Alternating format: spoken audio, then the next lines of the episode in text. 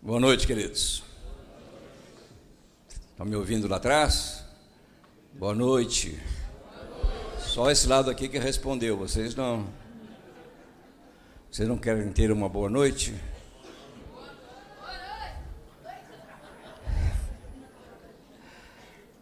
Eu estive no Rio nesse final de semana, pregando domingo, em duas igrejas, vocês estão comemorando 40 anos, nós comemoramos no mês de maio 58 anos de ministério no Brasil. Eu estive em duas igrejas e, para surpresa minha, tanto pela manhã quanto à noite, em igrejas diferentes, eles apresentaram um coral. De manhã, na igreja lá de Caxias, dirigida pelo bispo Miguel, antes da mensagem, o coral cantou. Achei lindo. À noite eu estava no Meier, disseram, bispo, antes do irmão pregar, nós vamos ouvir um coral.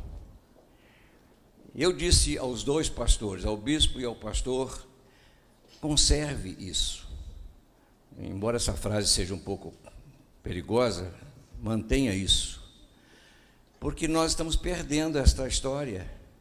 Poucas igrejas apresentam corais Poucas igrejas têm esta, vamos dizer assim, essa inclinação de resgatar, de trazer para o presente coisas que nos acompanharam, principalmente no tempo do pastor natalino.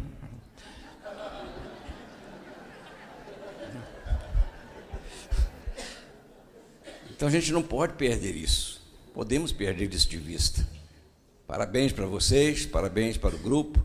Eu estava olhando e tentei contar, mas o coral é maior do que a minha igreja. Não é, pastor?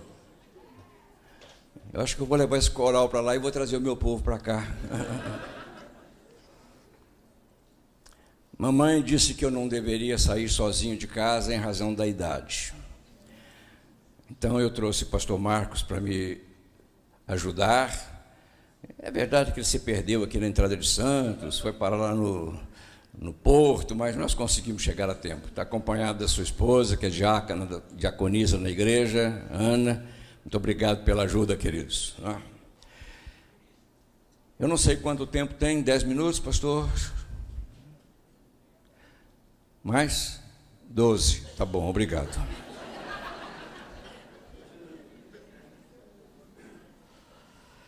Eu acho que o pastor Natalino é profeta ou tem um discernimento assim.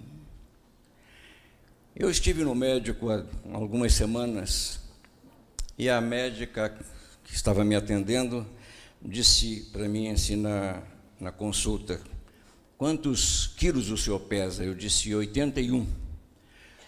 E altura? Eu disse 1,78m. Ela disse: Vamos lá na balança. subi na balança 81 cravado. Aí ela colocou aquele negócio aqui na minha cabeça, olhou para mim e disse: 1,64m. Eu digo: Como, doutora? Um, desculpe, 1,74m, ela corrigiu. Eu digo: Mas é 78. Ela disse: Quantos anos o senhor tem? Eu disse assim: Com a idade a gente vai encolhendo. Eu encolhi um pouquinho para pregar nesse púlpito, viu, pastor?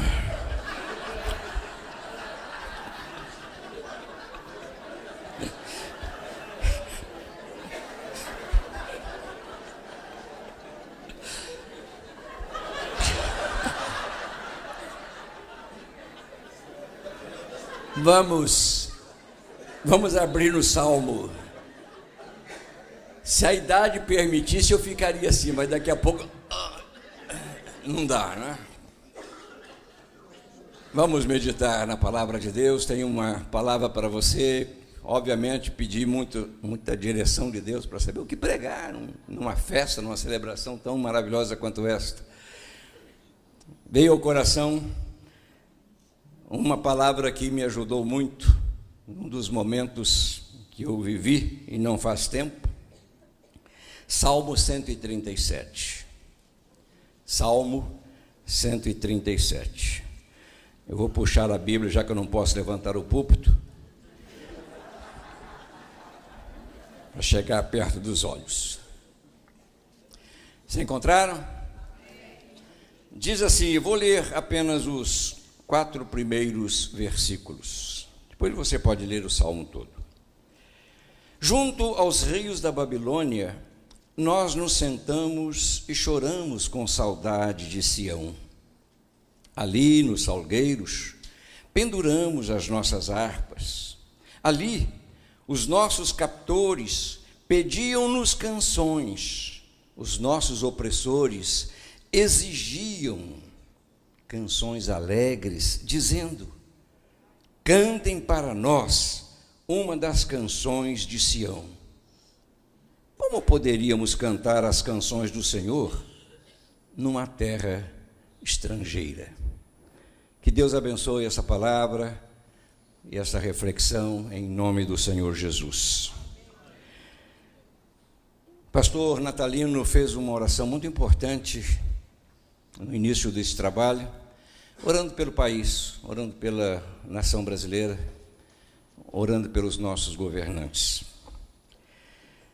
Nós estamos passando, queridos, por um tempo marcado por muita, eu diria, insegurança, muita instabilidade, muita descrença, muita desistência. E é preciso que a igreja se mantenha acordada nesse sentido. Eu tenho conversado com vários colegas, com pessoas da igreja, mas principalmente no contexto ministerial, e tenho ouvido destes nossos colegas desabafos, né? externando o quê? Um sentimento assim de cansaço, de vontade de deixar tudo, de desistir, de não continuar, em razão das lutas, das crises, das dificuldades que nós estamos vivendo, principalmente no país. Eu li recentemente uma, uma reportagem é, mostrando que está acontecendo, principalmente para aqueles que dependem do sucesso do país, o que, está acontecendo no país? Está havendo um êxodo. Muitos empreendedores estão deixando o nosso país em busca de melhores condições de trabalho, de realização. Estamos passando por um tempo assim de muita, muita instabilidade. E eu começo a pensar que muitos estão até mesmo quase que abrindo mão da fé, como eu ouvi de certos colegas, de certos pastores. Eu relembrei outro dia na igreja uma pesquisa que li, que tempos atrás, numa avaliação feita por um dos institutos de pesquisa, a igreja estava lá no top. A igreja era uma das primeiras instituições com maior credibilidade no país. Hoje eu não saberia sabe, colocar a igreja onde é que ela está. Será que ela continua lá em cima? Será que ela continua chamando a atenção das pessoas ou sendo amada e respeitada? Eu quero conversar com você a respeito deste salmo 137. Este é um salmo que tem esse contexto que eu estou lhes apresentando. É um salmo que foi escrito possivelmente por um judeu levita, quando, depois de anos, cerca de 20 anos, retornando à sua terra, eles relembraram deste momento. Porque este salmo não foi escrito lá na Babilônia. Não foi escrito no momento em que eles estavam vivendo. Nós sabemos que os salmos retratam um fato histórico acontecido. Se você ler com atenção, você vai verificar que o autor aqui do, do Salmo, esse levita, ele faz menção de um passado, junto aos rios, nós nos sentamos e choramos com saudade. Bateu uma saudade, depois de 20 anos, eles começam a relembrar sentiram uma, uma, uma saudade, bateu uma, saudade, saudade da terra de Sião. Saudade é um sentimento muito interessante. Né? Olha que saudades que eu tenho da aurora da minha vida, da minha infância querida. Você já sabe, sabe que eu já tive 20 anos.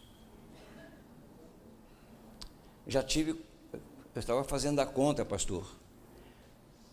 Menos 40, eu estava novinho ainda.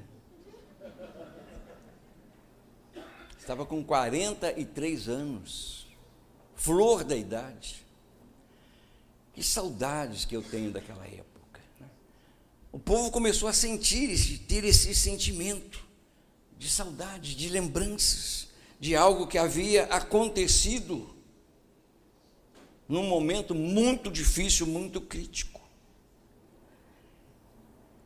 Quando eles foram tirados lá de Sião, interessante, foram arrancados, possivelmente à força, levaram muitas coisas, mas deixaram muitas coisas. Mas uma delas, pelo menos um grupo, teve o cuidado de não deixar em Sião, que está aí no versículo 2. Quando ele diz assim: Ali nos salgueiros penduramos as nossas harpas. Pressupõe que eles levaram estas harpas eles não deixaram estas harpas lá em Sião. Por quê? Porque a música representava para eles algo de muito especial, como representa para nós. A música tem um, um valor muito grande. Traduzia o sentimento que eles prestavam a Deus. Em muitos salmos nós encontramos o salmista dizendo no Salmo 81: Cantem de alegria a Deus nossa força, aclamem o Deus de Jacó, comecem o louvor, façam ressoar o tamborim, toquem a lira e a harpa. A música era muito importante porque expressavam os sentimentos. O que eles sentiam, eles traduziam através das músicas. Então eu penso, 20 anos depois, eles ainda conservavam na memória, na lembrança, aquele momento cruel em que os guardas, os opressores, exigiam que eles cantassem. Ali os nossos captores pediam-nos canções, os nossos opressores, vejam, exigiam canções alegres. Agora ouça, esta ordem ou este pedido não estava relacionado com a beleza da música judaica. Não tinha nada a ver. Não estavam pedindo que cantassem para eles porque gostavam da música dos judeus. Não. A exigência aqui era uma forma de zombar, de menosprezar, de contradizer o que os exilados falavam e cantavam. É importante você ter isso em mente. Eles sabiam que os judeus vangloriavam-se da sua força, da segurança que tinham em Deus, da confiança que tinham em Deus. Eles sabiam. Então, ao pedirem cantem para nós canções alegres, eles queriam ouvir os judeus dizendo algo que não estava acontecendo. Eles não estavam vivendo este momento.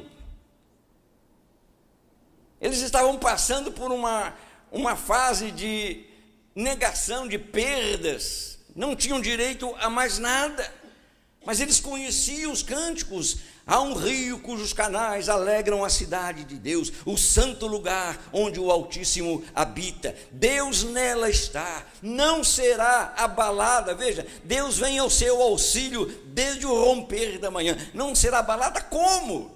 Sião estava em ruína, o povo estava preso, exilado, ninguém tinha direito a nada. Por essa razão, muitas vezes você encontra salmos dizendo: né, Onde está o Deus de vocês? Onde está esse Deus que vocês proclamam, que vocês cantam? Né? Onde está esse Deus que promete isso, que promete aquilo? Vocês estão nas nossas mãos, vocês não têm direito a mais nada. Este era o quadro, queridos que acontecia ali naquele momento, de recordação. Ali nos salgueiros penduramos as nossas harpas. Há um ditado popular que diz que pimenta nos olhos dos outros, para nós não tem significado algum, não arde, é refresco. Pode parecer a princípio que eles haviam desistido de adorar, de louvar, de cantar naquele período de escravidão penduramos as nossas harpas, não cantamos mais, não adoramos mais, não servimos mais a Deus desta maneira, não cultuamos mais a Deus. Dá a entender isso. Penduramos as nossas harpas. Muitas vezes eu me pergunto, por que, que eles não cantaram? Por quê? Não seria uma oportunidade de dar um testemunho da grandeza de Deus? Mas o momento era difícil. Eles estavam passando por um vale profundo. Eles estavam vivendo um sentimento, tanto é que se lembravam. Né? Depois de 20 anos, esse, esse salmo foi escrito 20 anos depois. Eles se lembravam. Eu fico pensando, queridos, muitas vezes e ouça com cuidado, é preciso perder alguma coisa de valor para darmos verdadeiramente valor a esta coisa. Eles devem ter pensado: será que nós valorizamos aquilo que Deus havia nos dado, a nossa terra, o nosso povo, a nossa família, os nossos bens? Será que nós deixamos de valorizar? Eu fico pensando muitas vezes Será que a igreja não tem valorizado o que Deus tem dispensado a ela? Hoje, a valorização da igreja, da vida espiritual, do comprometimento com os projetos, tudo isso está sujeito às circunstâncias. Quando a gente tem facilidade, a gente serve, a gente faz. Será que nós temos dado valor a tudo aquilo que o Senhor colocou em nossas mãos? Como membros da família, como pessoas comprometidas com o projeto do reino. Ouça, estes encontros celebrativos de 40 anos desta família, Cristo é a resposta, revelam um sentimento lógico de gratidão, de valorização, de reconhecimento por cada dia que vocês viveram nestas quatro décadas. Não é só festa é um motivo de parar e dizer: Deus, muito obrigado, estamos valorizando. Nós ouvimos no vídeo inicial quantas pessoas falando das suas experiências que receberam durante este período. Essa celebração mostra a disposição, a coragem, a paixão que dominou o coração, fazendo-o bater no mesmo compasso naqueles momentos difíceis, porque eu posso dizer para vocês, que durante este tempo nem sempre o sol brilhou. Durante estes 40 anos, nem todos os dias, havia uma vontade de sorrir, de aplaudir, de cantar, de abraçar. Houve momentos aqui que só os que viveram podem avaliar mas um sentimento de gratidão, de amor ao Senhor, manteve as mãos dessas pessoas no arado. E por essa razão, nós estamos celebrando hoje esta festa. Porque pessoas não abriram mão. Ali, nos salgueiros, penduramos as nossas harpas. Deixe-me falar um pouquinho sobre isso. Porque passou um tempo comigo em que eu tive vontade de pendurar a minha harpa. E eu quero dizer para você nessa noite: não pendure sua harpa. Quando você se sentir sozinho, esquecido, abandonado e até mesmo abandonado por aqueles que você imaginava ser um irmão, um amigo, um companheiro, não pendure a sua harpa. O versículo primeiro diz: Junto aos rios da Babilônia, nós nos sentamos e choramos com saudade de Sião. Eles estavam sozinhos, queridos. Eu não sei se você já se sentiu sozinho. Se já se sentiu assim, isolado. A Bíblia conta a história de Paulo, considerado pelos psicólogos durante um tempo como o homem mais equilibrado da sua época. Mas chegou um momento na vida de Paulo em que ele disse: Todos me abandonaram. Eu fiquei sozinho. E por incrível que pareça, até Tito foi embora, deixando Paulo sozinho. Tito sou eu.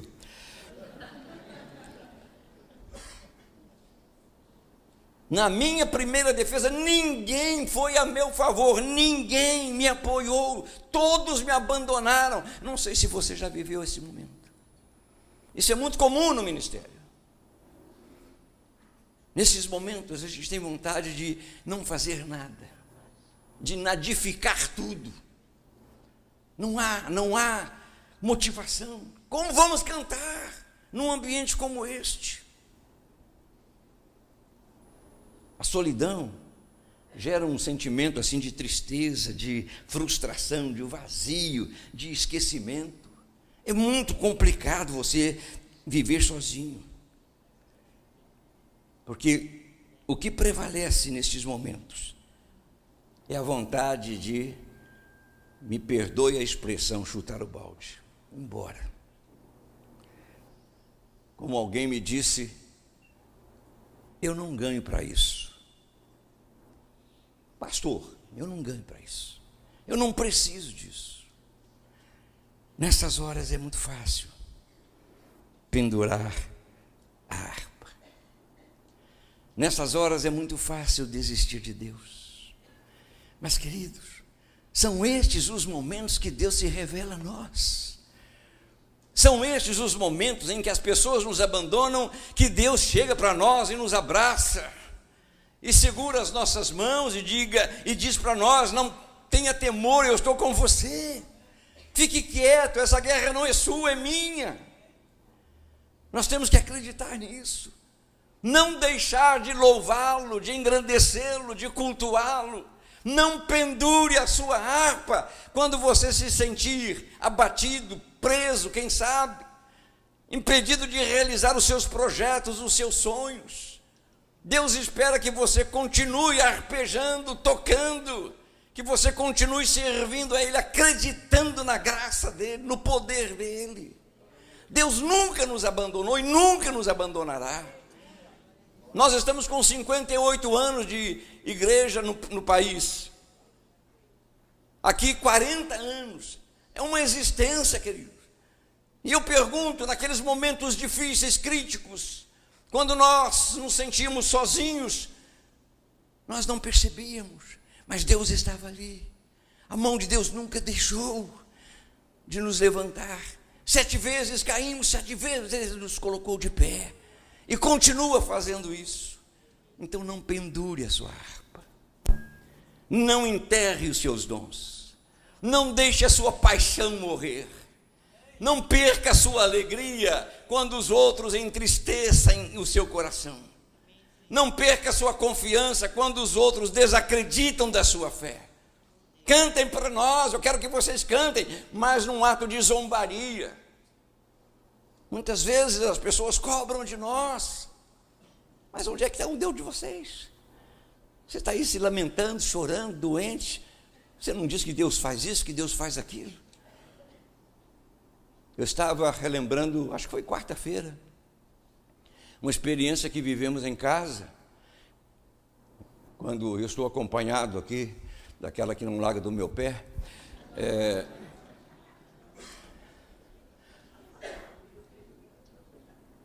num, período em que nós vivíamos trabalhando junto, trabalhando junto numa, numa clínica, um dia ela adoeceu, nós éramos noivos de uma doença que a gente não sabia o que era. Eu trabalhei na área de laboratório clínico, fiz todos os exames, tudo zero, zero, zero, não tinha nada. Levei amigos médicos, cardiologistas, levei neurologista, levei, pensei que ela tivesse maluca. Não tinha nada. Um dia, 10 horas da noite, domingo, ela em casa, sentada porque não podia deitar-se. aparece um grupo da igreja para orar, e eu disse comigo mesmo, eu já havia aceitado Jesus há poucos meses. Eu disse, mas essa hora, fazer visita, esse pessoal não tem cabeça, não tem miolo. A menina está doente, está passando mal, 10 horas da noite fazer visita, e ah, o grupo entrou, para resumir, entrou, orou por ela. Uma delas disse: Agora a Raquel vai ficar de pé, vai fazer uma, um café para nós. Quando falou isso, eu estava num canto lá resmungando. Eu quis me levantar e dizer: Ela ah, não pode. Quando eu quis me levantar, eu não tive forças. Ao invés de ficar de pé, eu caí. Caí e comecei a chorar. Embrulhei a língua lá, enfim, e uma das pessoas disse: Ah, Deus está batizando ele com. Eu nem sabia o que era isso, batizando ele com o Espírito Santo. O fato é que aquela palavra daquela mulher, levante-se e vá fazer um café, aconteceu. Ela ficou de pé. Enquanto eu murmurava, não acreditava, porque eu, eu queria ver esse Deus que o pastor prega, dizendo que cura, que liberta, que faz, que acontece. Por que, que a, a, minha namorada, a minha noiva está sofrendo assim? Por quê? Que Deus é esse? Eu estava questionando e Deus disse: Eu estou aqui. Eu estou aqui. Levantou Raquel, ela foi para a cozinha, fez o café. Nunca mais teve nada. E nós nunca soubemos o que ela teve. Nunca mais. Até hoje aqui em pé.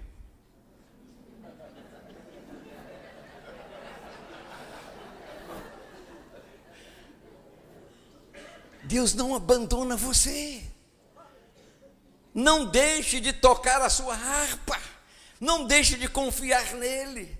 Lutas a gente enfrenta, dificuldades nós passamos, perdas de amigos, traições, ingratidões, tudo isso acontece. Mas Deus continua sendo fiel. Continua sendo o que ele sempre foi, um Deus fiel, um Deus maravilhoso. Há uma outra coisa importante aqui que eu gostaria de colocar no seu coração. O salmo diz assim: Ali os nossos captores pediam-nos canções e os nossos opressores exigiam. Não pendure a sua harpa diante das adversidades, das ameaças e dos desafios que surgem à sua frente. E eu repito, o ato de pendurar a harpa representa um ato de desistência, de medo de enfrentar um problema, uma crise, uma dificuldade.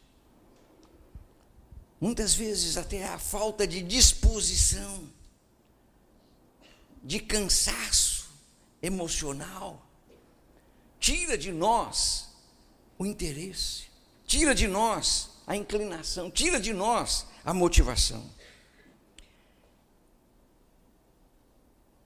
As opressões do mundo, queridos, são muitas, mas não podem nos silenciar.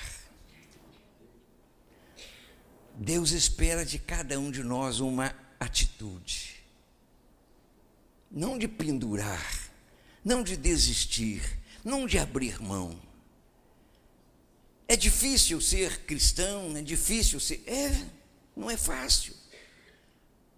Não é qualquer um que pode fazer o que você está fazendo.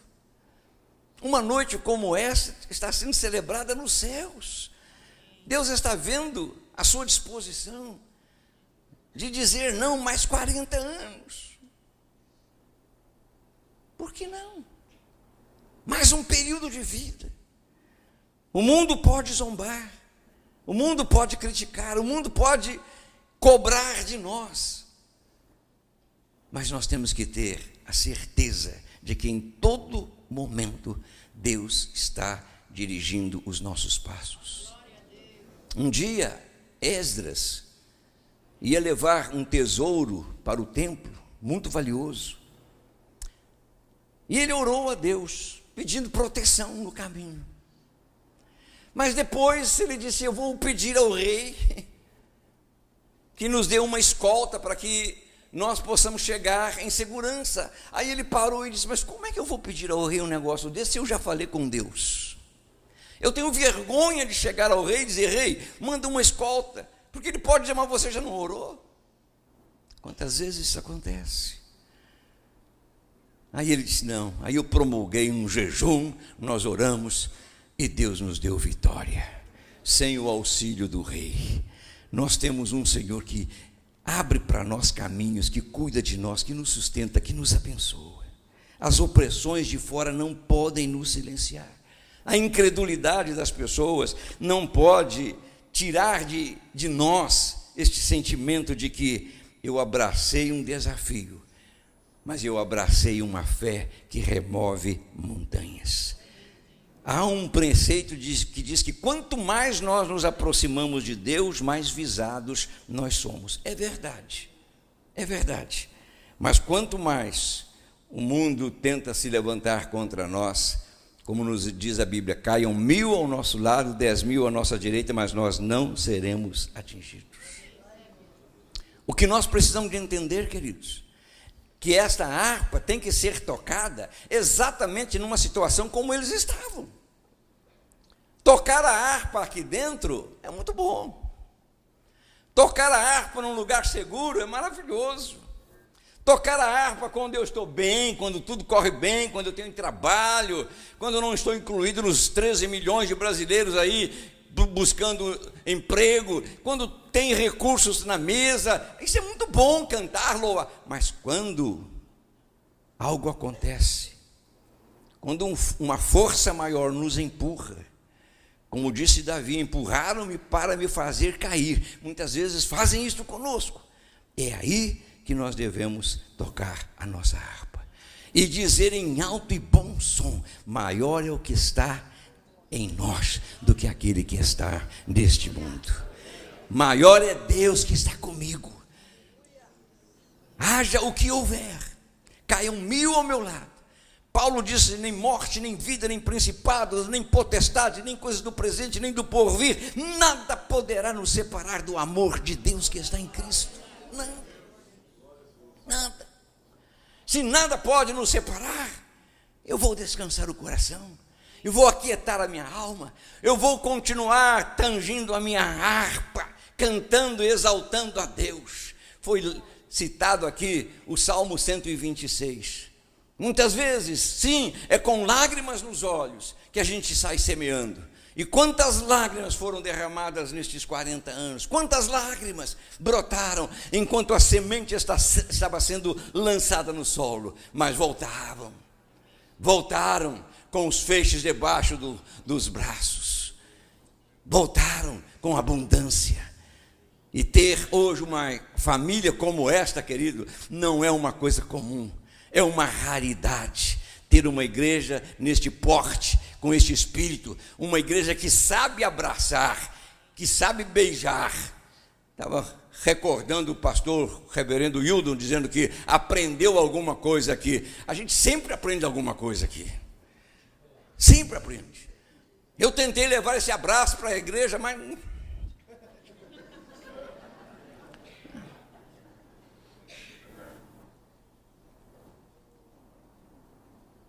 Há coisas que Deus faz que nós não temos capacidade de absorver. Eu não sei o sentimento de destes remanescentes sentados lá, começaram a lembrar, não sei nem por que razão se lembraram. Como eu disse, talvez pela falta de valorização daquilo que haviam recebido. Mas como os personagens da Bíblia que nós conhecemos, como um José que tocou harpa, que não deixou de tocar a sua harpa, quando estava sendo traído pelos irmãos, maltratado pelos, pelos comerciantes lá que compravam e vendiam escravos, pela injustiça na casa de Potifar, pela prisão sofrida injustamente, ele não deixou. A Bíblia diz: "Mas Deus era com José". Daniel e seus amigos não deixaram de tocar suas harpas disseram: Olha, rei, nós não vamos fazer o que você quer. E se Deus não nos libertar, acabou. Nós vamos morrer, mas vamos morrer com Ele. Não tenha medo de morrer, querido. Se você morrer, duas coisas podem acontecer só: duas coisas. Ou você vai para o céu, e vai encontrar lá um grupo de pessoas maravilhosas, você nem vai pensar que morreu, ou você vai para o inferno. No inferno você vai encontrar um monte de conhecidos. Você não vai se sentir sozinho lá. Então você não tem que se preocupar. Não. Haja o que houver, eu não vou abrir mão. Eu vou fazer como José fez, como Davi fez, como todos estes grandes homens heróis da fé fizeram. Eu não vou pendurar a minha harpa. Eu vou continuar crendo. Eu vou continuar servindo. Eu vou continuar me comprometendo com os projetos do reino de Deus. Eu não vou abrir mão do privilégio, porque não é obra, não é trabalho, é privilégio servir ao reino. Eu não vou abrir mão, eu vou continuar. Eu vou servir.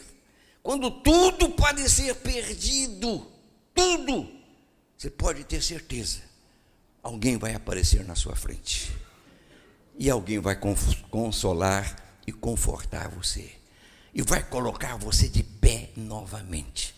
Eu estou há 52 anos no ministério, 52 para 53 anos no ministério. Eu já passei por tudo que você possa imaginar, de lutas, de decepções, de traições. E nestes momentos, e muitos deles, vontade de largar eu tive, mas sempre eu tive uma oportunidade de ouvir de Deus algo, uma palavra, uma, um conforto, um consolo. E eu continuei. E vou continuar mais 50. Mais 50. No dia 28 deste mês de janeiro passado, eu sempre trago notícias para vocês aqui do meu irmão no dia 28 de janeiro, ele completou 100 anos. Hoje está com 100 anos e sete meses de vida, mais inteiro do que eu. Então, quando eu digo que posso viver mais, o que são 83 anos? Sou jovem ainda. Não estou nem gaguejando, estou.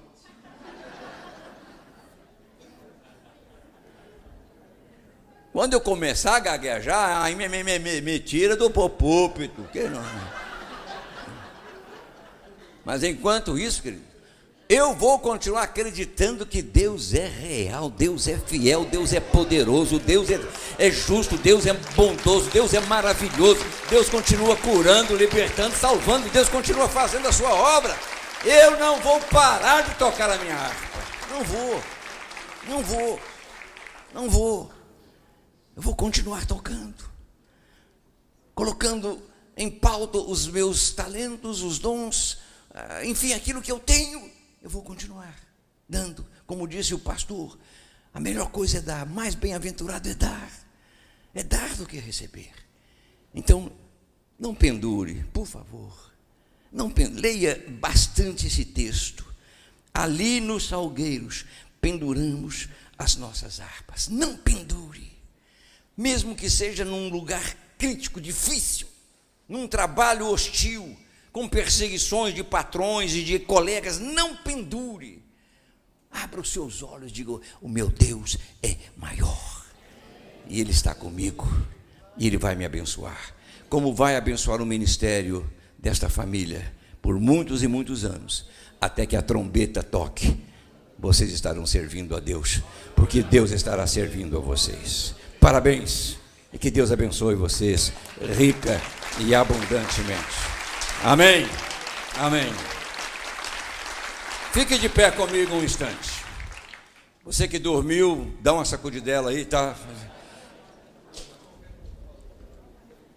Deixe-me fazer uma oração. É muito importante.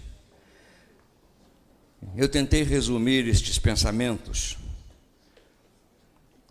mas pelo menos enfatizar a importância de você não abrir mão da sua fé, da sua confiança, da sua chamada, da sua vocação. Mergulhe mais e mais em Deus, e Deus vai cuidar de você. Coloque a sua mão no coração, Pai. Que bom que nós participamos de um encontro tão leve, tão tranquilo. Que bom que a tua igreja, Pai, esteve presente nessa celebração. E com certeza muitos aqui vão sair dizendo: não, eu não vou abrir mão, eu não vou desistir, eu não vou permitir que estes problemas sejam maiores do que o meu Deus. O meu Deus é maior. Abençoa, Pai, cada vida que veio celebrar a tua presença.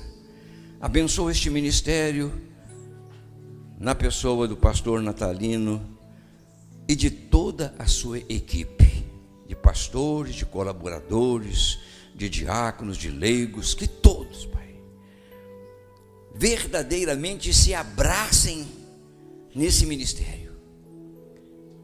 Verdadeiramente, Pai, recebam dos céus o provimento, a graça necessária para superar todas as dificuldades e todas as artimanhas do mal que são montadas muitas vezes para nos atrapalhar. Abençoa-os, meu Pai, prospera-os e que esta casa e que esta família continue sendo um farol aceso neste lugar, nesta cidade para iluminar a vida de todos quantos precisam conhecer um Jesus Salvador, libertador, transformador, curador, abençoador. Nós entregamos, Pai, este recado em tuas mãos e plantamos essa semente no coração de todos, em nome de Jesus. Amém. Obrigado, queridos, que Deus abençoe. Que Deus enriqueça a sua vida. Que Deus faça melhor que as nossas palavras. E como nós temos o hábito de terminar na nossa igreja, a gente sempre diz que Deus abençoe a todos, rica e abundantemente. Amém. Pastor Natalino.